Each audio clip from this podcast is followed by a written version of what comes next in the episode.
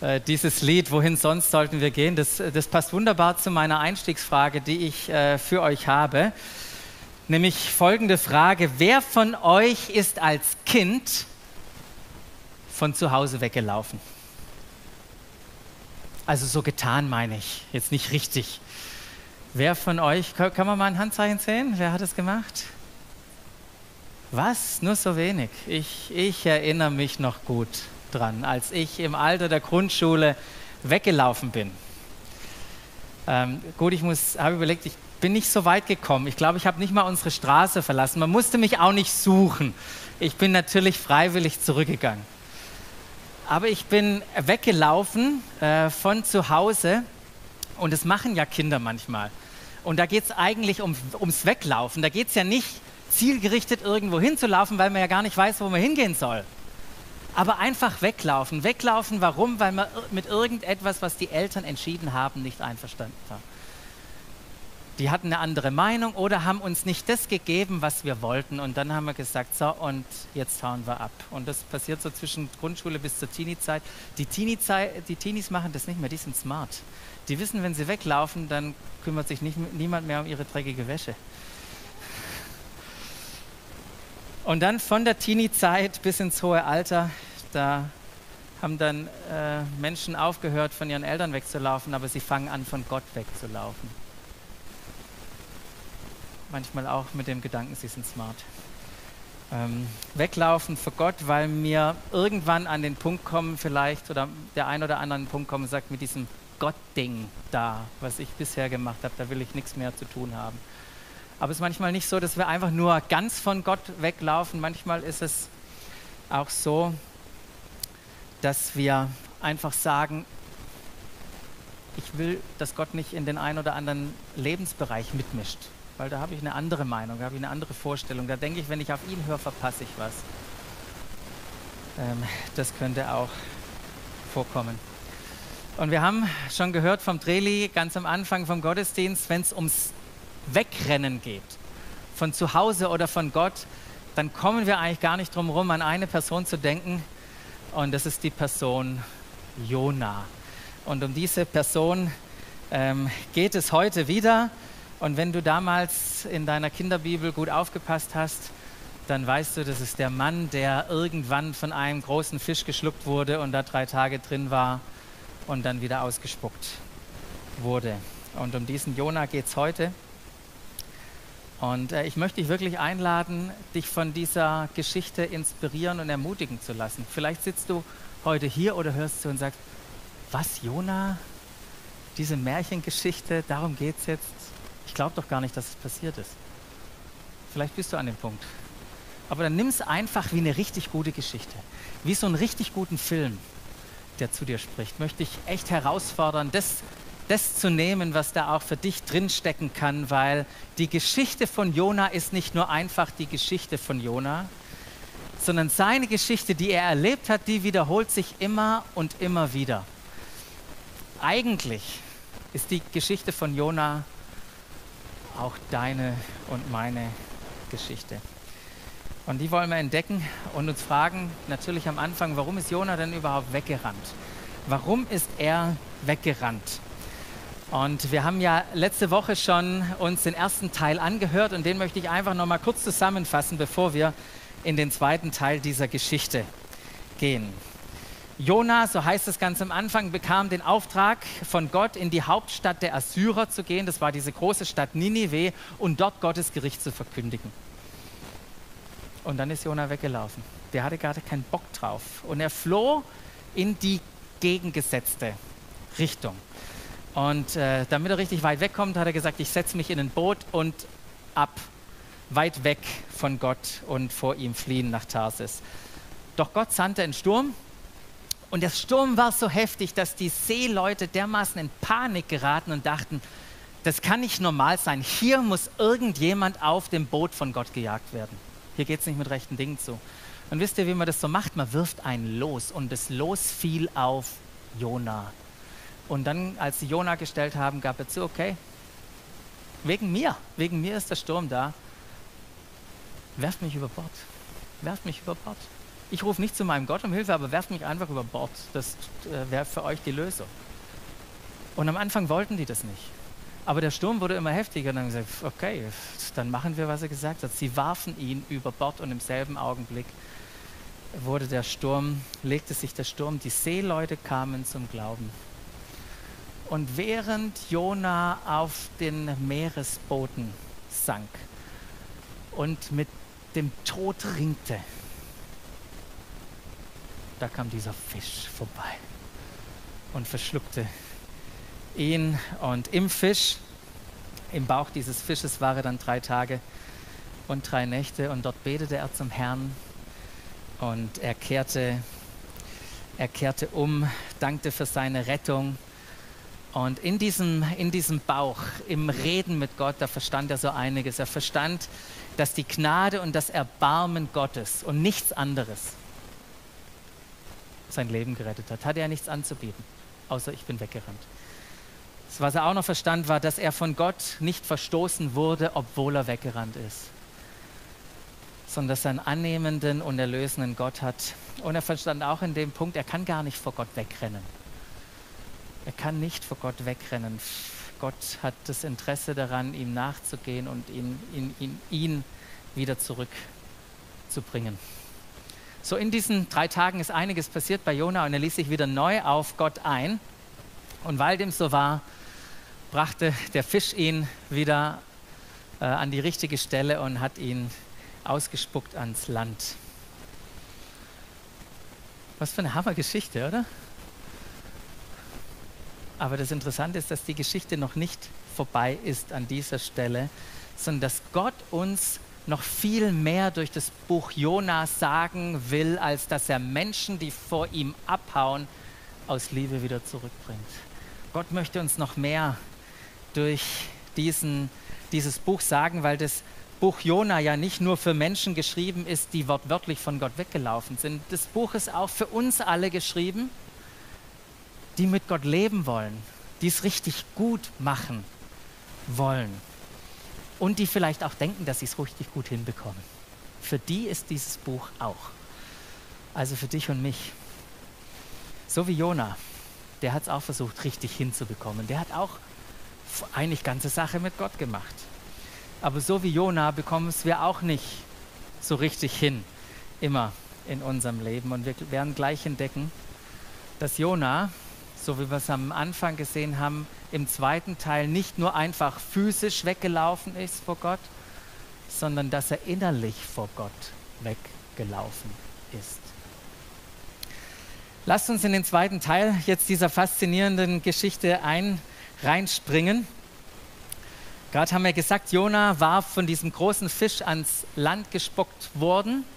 Und da empfing Jona wieder die Botschaft von Gott. Zum zweiten Mal sprach er zu ihm, ihm und sagte: Geh in die große und mächtige Stadt Ninive und verkündige den Menschen dort, was ich dir auftrage. Und ich finde es so Hammer an dieser Geschichte, weil wer hätte das gedacht? Entgegen aller Erwartung hat Gott ihm eine zweite Chance gegeben. Er hat gesagt, nicht, Prophet funktioniert nicht, Prophet auf die Seite, nächsten Prophet holen. Sondern geht mit Jona einen gemeinsamen Weg und gibt ihm den gleichen Auftrag. Und dieses Mal gehorchte Jona. Nicht, weil er die Menschen in Ninive liebgewonnen hatte, die konnte er nämlich immer noch nicht leiden, hatte eigentlich keine Lust dorthin zu gehen nach Ninive, weil das waren ja immer noch die Feinde von Israels und damit doch eigentlich auch Gottes Feinde. Und es waren Leute, die für ihre Bösheit und für ihre Gräueltaten bekannt waren. Die haben, waren Spezialisten drin, Menschen, die lebend waren, zu häuten. Die waren dort. Und er sollte dorthin. Und Jona wollte diesen Menschen auch schlichtweg nicht die Möglichkeit geben, dass sie irgendwie umkehren, dass die Botschaft irgendwie funktioniert aber nochmals fliehen und nochmals das ganze Theater und nochmals drei Tage ein Fisch. Nee, das will ich auch nicht. Also gut, gehen wir hin. Bin ja schließlich ein Prophet. Und dann machte er sich auf, tatsächlich nach Ninive, wie der Herr ihm das befohlen hatte, und kam zu dieser großen Stadt, wo es heißt, dass man drei Tage brauchte, um diese Stadt zu durchqueren. Das war eine ziemlich große Stadt. Und äh, nicht nur eine große Stadt, sondern eine Stadt, die, die sehr bekannt war, äh, die Einfluss hatte, die Kultur prägte, die, ähm, die einfach böse war. Die Stadt war geistlich verloren, da war Götzendienst, da war Gewalt. Äh, das war diese Stadt nicht unbedingt so eine Stadt, wo man sagt, hey, Städtetrip, wie nach Lissabon oder nach Paris oder wo man so alles hingehen kann. Nee, ein Städtetrip nach Ninive, äh, keine gute keine gute Idee. Und manchmal, wenn wir so die Beschreibung von Ninive jetzt hören, denken wir uns, naja gut, unsere Stadt ist schon ein bisschen besser, aber naja, so richtig berauschend ist es auch nicht immer in unserer Stadt. Da will man auch nicht unbedingt hingehen, weil man fühlt sich auch ein Stück weit unsicher mit all dem, was so in der Stadt äh, passiert. Doch dem zum Trotz, Jona ging in die Stadt hinein und nachdem er einen Tag lang gelaufen war, rief er, Müsst ihr euch mal vorstellen, einen Tag lang gelaufen und dann rief er einfach aus, es sind noch 40 Tage, so wird Ninive untergehen. Es sind noch 40 Tage und so wird Ninive untergehen. Wenn, sich das nur mal vorzustellen. Der Typ kommt gerade vom Fisch. Wenn man so Fisch kocht im Wohnzimmer, äh, in der Küche, das riecht ja schon penetrant, aber drei Tage im Fisch zu sein. Und dann sah der wahrscheinlich auch aus so wie so ein schräger Prophet. Die waren ja immer ziemlich besonders. Und dann kommt der schräg aussehend, stinkend in diese Stadt hinein und redet zu Leuten von Gott, die überhaupt keine Referenz von Gott haben. Aber das, was er sagt, ist einfach, hey, hört her, 40 Tage und Ninive wird untergehen. falls sich noch einmal hier jemand über meine Predigt beschwert. Das war ja keine attraktive Predigt, oder? äh, ja, genau, wortwörtlich heißt es im Hebräischen auch so, wie er es gesagt hat, noch 40 Tage Ninive zerstört. Und zerstört, welche, welches Wort man da eigentlich auch übersetzen könnte, wäre umgewendet oder umgedreht umgewendet oder umgedreht. Und wisst ihr genau, das ist passiert. Ninive wurde umgedreht, wurde umgewendet, ähm, weil etwas entgegen aller Erwartung passiert ist. Und das ist folgendes. Die Menschen glaubten von Ninive an Gott und riefen ein Fasten aus und zogen alle, ob groß und klein, ob reich und arm, egal von welcher Schicht, Sie alle zogen einen Sack an, Kleider zur Buße und sie wendeten sich Gott zu. Und ich finde es so stark, das zu lesen und zu sehen, weil es eins auch verdeutlicht macht. Selbst wenn unsere Motive völlig falsch sind und wir nur hingehen, uns Richtige machen und was von Gott sagen, ist überhaupt kein Problem für Gott. Er braucht, es. Er gebraucht es. Wir brauchen gar nicht die richtigen Motive. Steht auch mal im Neuen Testament. Gell? Da machen irgendwelche Leute was und dann regen sich manche auf und sagen, ja, hat denn der die richtigen Motive? Das ist eigentlich völlig wurscht. Am Ende kommt es raus, was Gott da nutzen will, kommt Gott äh, zum Zug und das sehen wir, das sehen wir auch hier.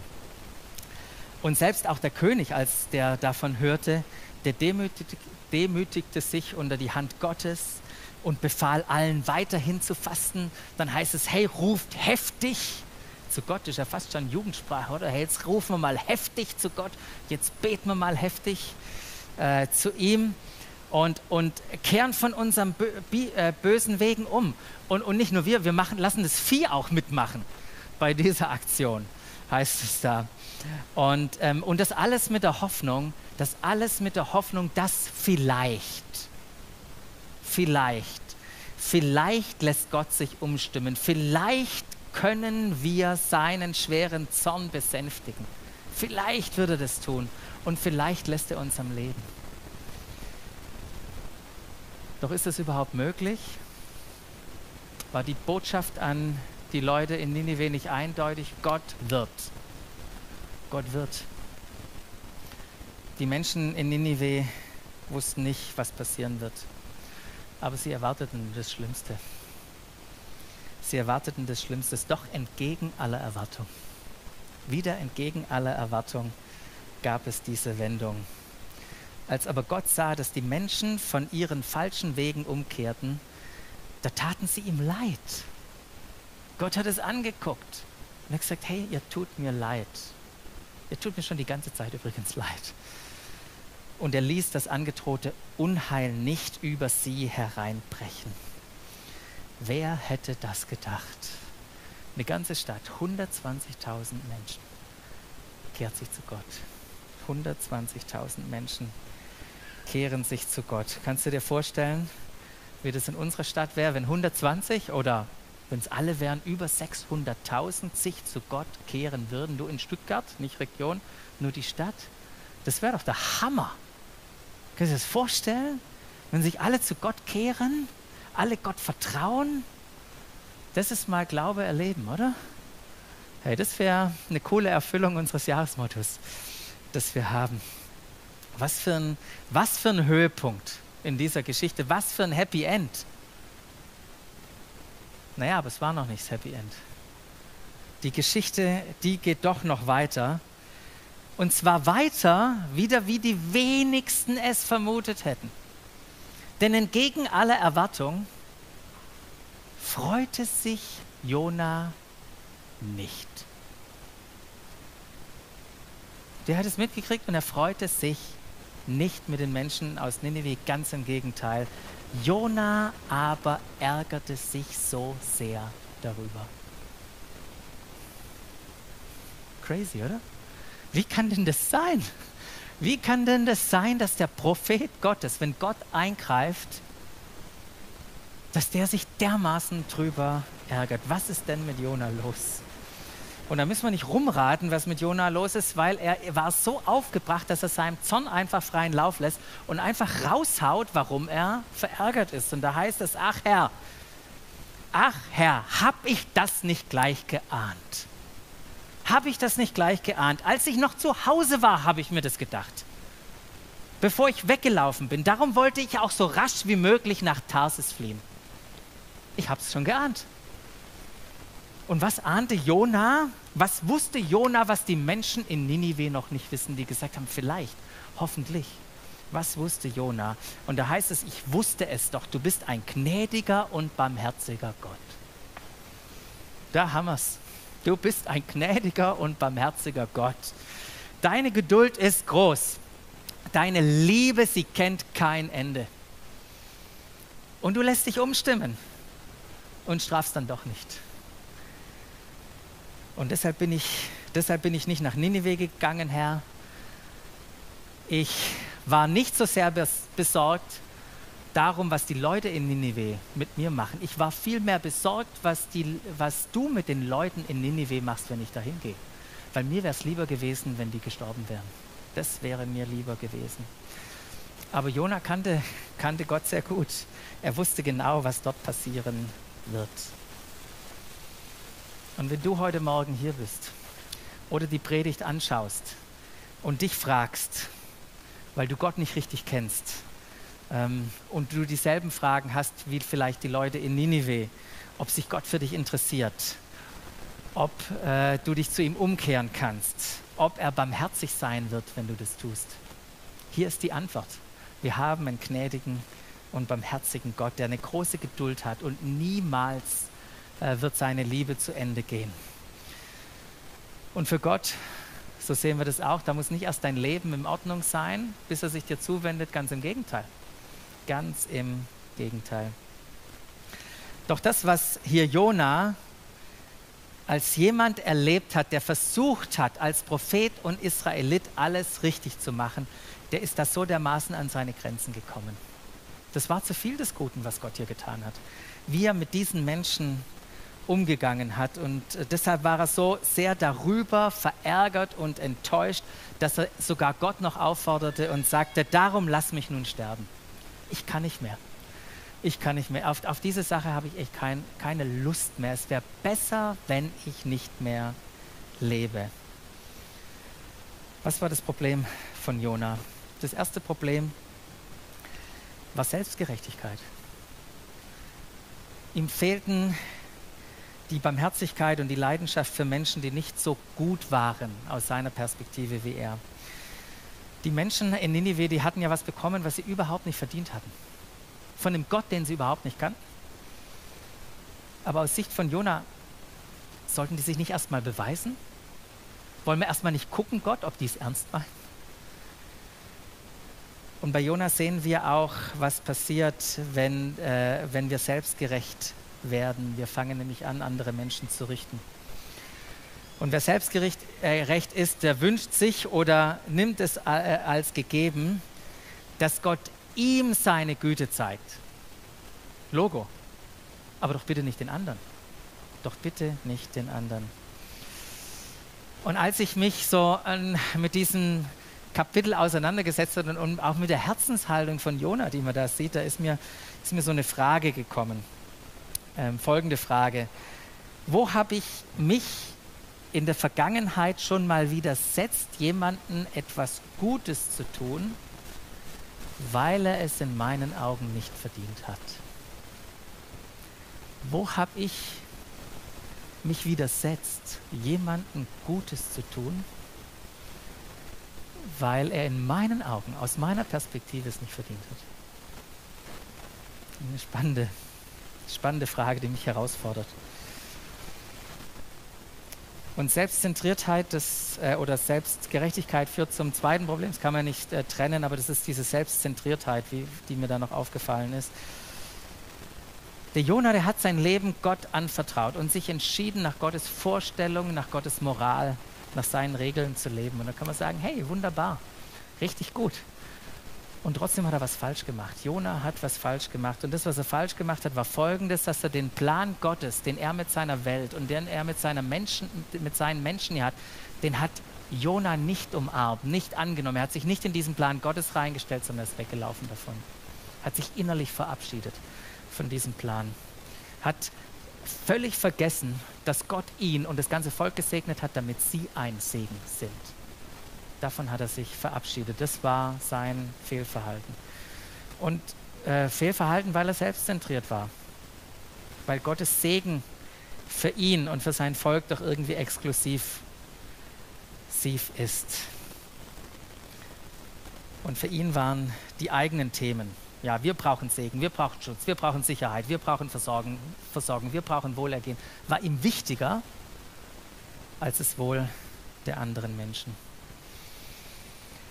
Gott hat also nicht nach den Vorstellungen von Jona gehandelt. Hast du es auch schon mal erlebt? Dass du gewisse Vorstellungen hattest, wie es jetzt laufen muss, wie es zu sein hat. und Gott handelt anders.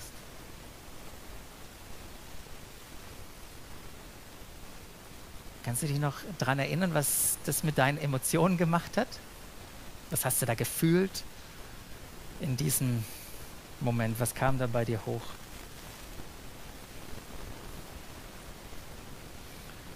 Bei Jona war es ja dieser Ärger. Und jetzt ist doch die spannende Frage, wie reagierte Gott darauf?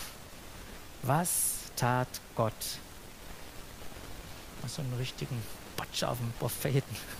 Aber das macht er nicht. Jona, äh, Gott ärgert sich nicht über, über Jonas, sondern entgegen aller Erwartung klagt er ihn nicht an, sondern stellt ihm nur eine einfache Frage und fragt Jona, ist es recht von dir, Jona, so wütend zu sein? Ist es recht, von dir so wütend zu sein.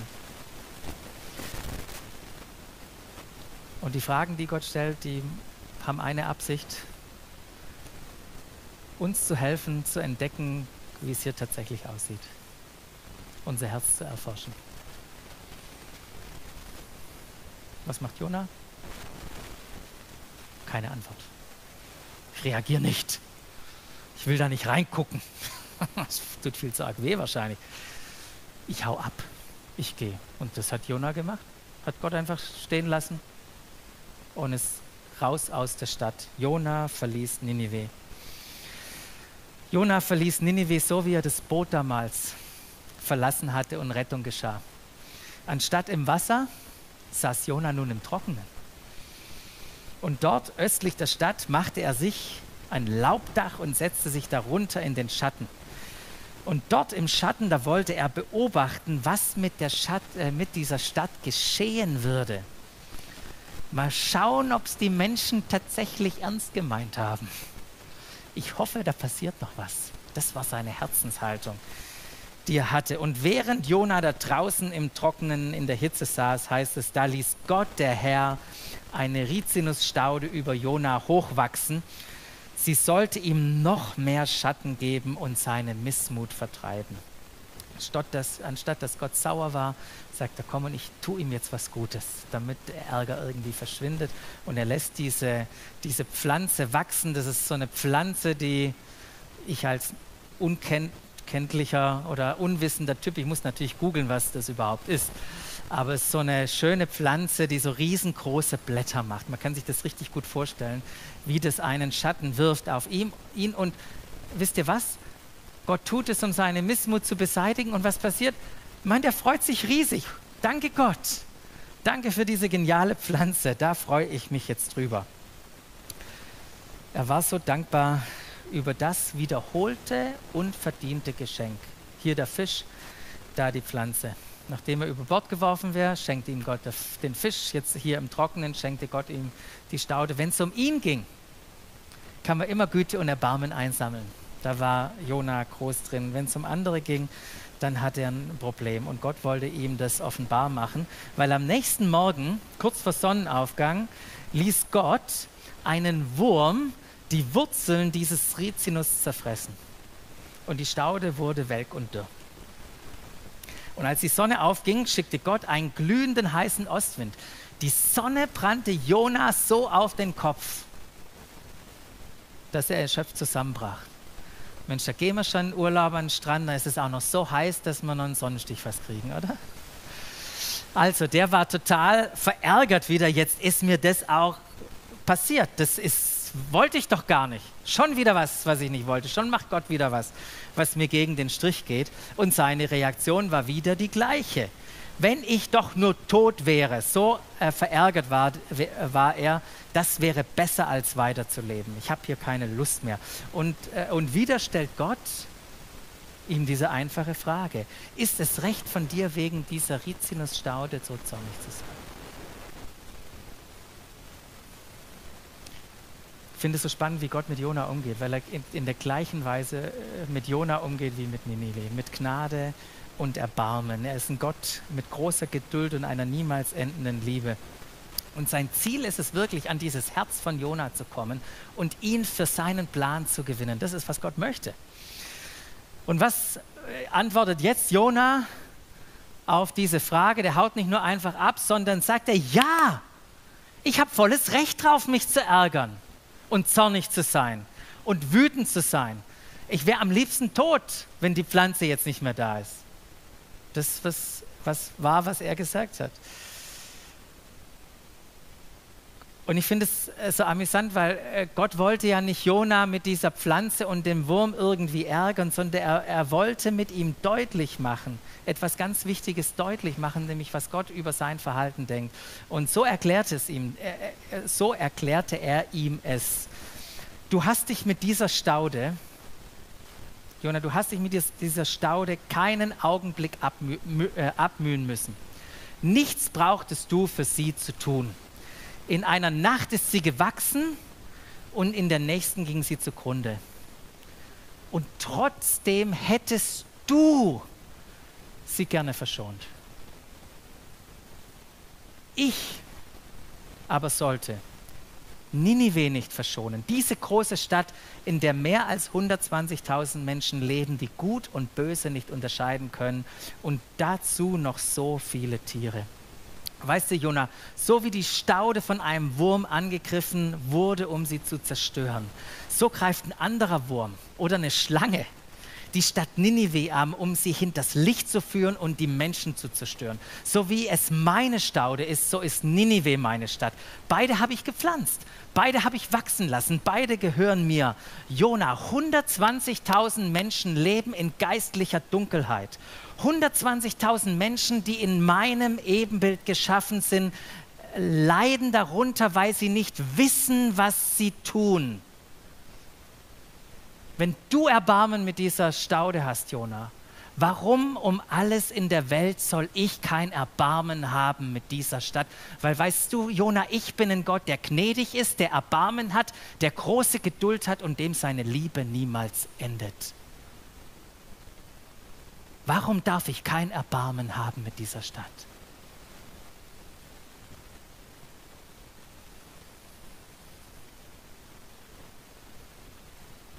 Gibt keine Antwort. Das Buch ist zu Ende. Was Jona geantwortet hat, wissen wir nicht. Das Einzige, was du weißt, ist, was hättest du vielleicht auf diese Frage geantwortet? Was hättest du auf diese Frage geantwortet? Darf Gott sein oder darf Gott Erbarmen haben?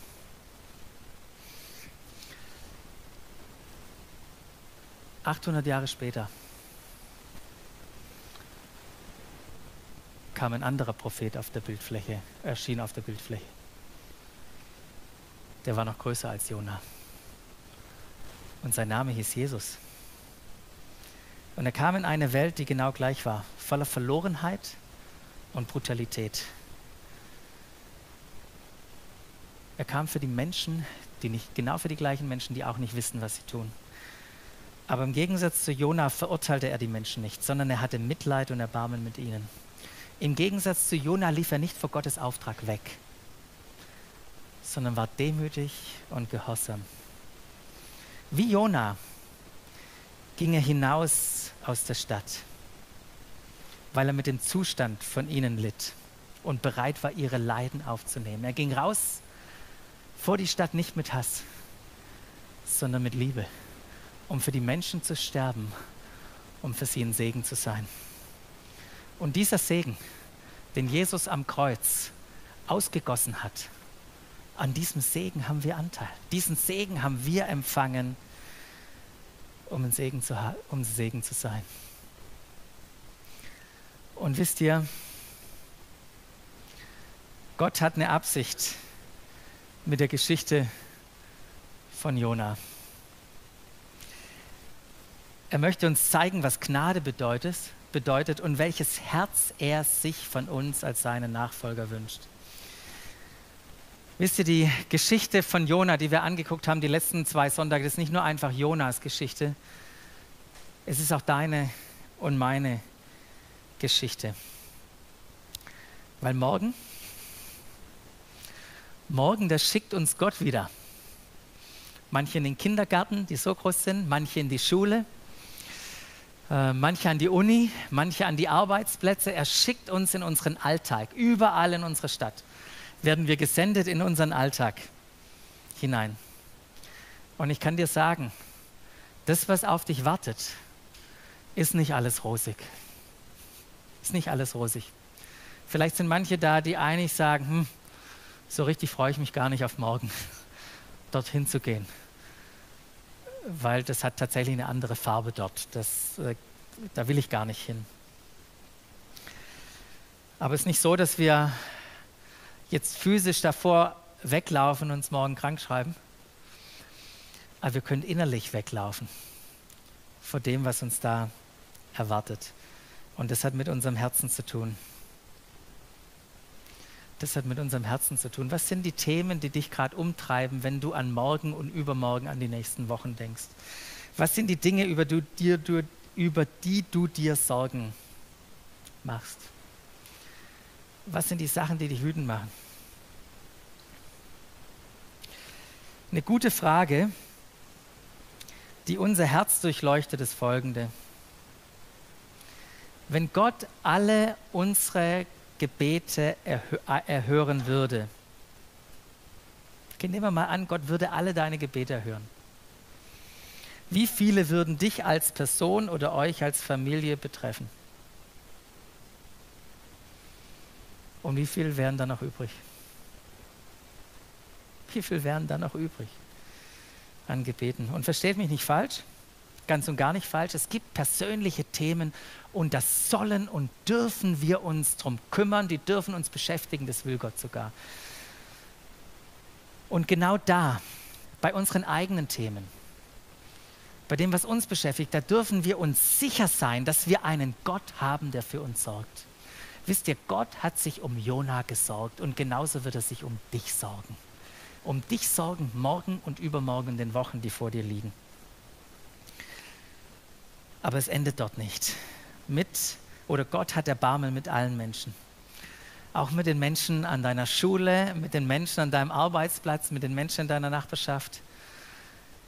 Er hat Erbarmen mit den Menschen, deren Beziehungen zerbrechen, mit den Kindern, die alleine sind, mit den Menschen, die Angst und Sorge haben, mit den Menschen, die nicht wirklich wissen, was sie tun sollen. Und wisst ihr was, ich bin total dankbar, Teil einer Gemeinde zu sein, die nicht nur sich um die Themen sorgt, die sie hat, hat oder die jeder Einzelne hier hat, sondern dass wir uns um Themen sorgen, mit Themen beschäftigen, die Menschen über uns hinaus haben, die überall da sind, wo wir hingehen werden, wo Gott uns hingeschickt geschickt, äh, geschickt, äh, weil wir ein Segen sein wollen. Und du bist herzlich eingeladen, Teil dieser Family zu sein. Und wie ich es schon gesagt habe, wir möchten in diesem Jahr Glauben erleben. Und deshalb ist es jetzt gut, wenn wir noch so ins letzte Jahresdrittel hineingehen, dass wir noch mal ganz kurz anhalten.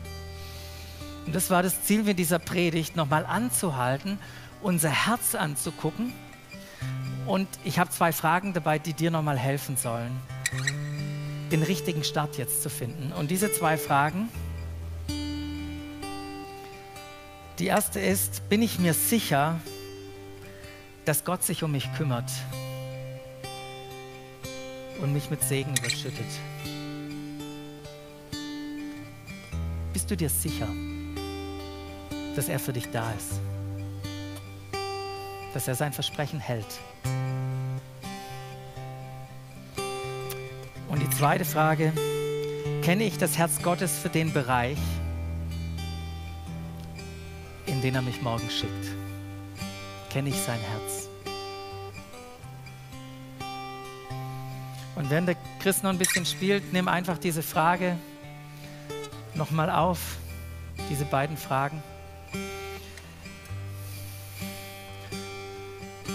Wenn du heute Morgen hier bist und den Wunsch hast, dass dir das nochmal Jesus jemand zuspricht, dass Gott sich um dich kümmert, dann geh einfach nach hinten. Da werden dann ein paar Menschen sein, die einfach für dich beten und es dir zusprechen, dass Gott für dich da ist, dass er seine Verheißungen, seine Versprechen hält. Und auch wenn du den Wunsch hast zu sagen, ich will es wirklich herausfinden, Gottes Gedanken für meinen Bereich, geh nach hinten, das sind Menschen, die für dich beten.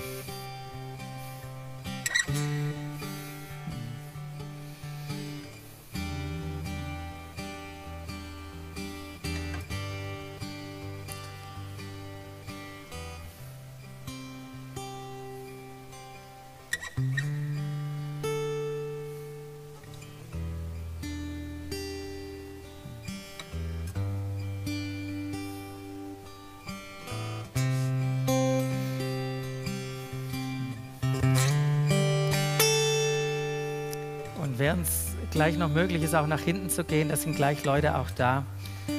Lass uns dieses Lied nochmal singen, das wir im ersten Lobpreisteil hatten, wo wir den Heiligen Geist eingeladen haben, wirklich uns zu führen. Und wenn du sagst, das ist genau mein Wunsch, dass der Heilige Geist mich dort jetzt führt, wo er mich hinschickt, dann steh einfach auf deinem Platz auf und sag, Heiliger Geist, für mich. Für mich. Danke, dass die Kraft, die lebensspendende Kraft, die Jesus von den Toten auferweckt hat, danke, dass sie in meinem Leben ist.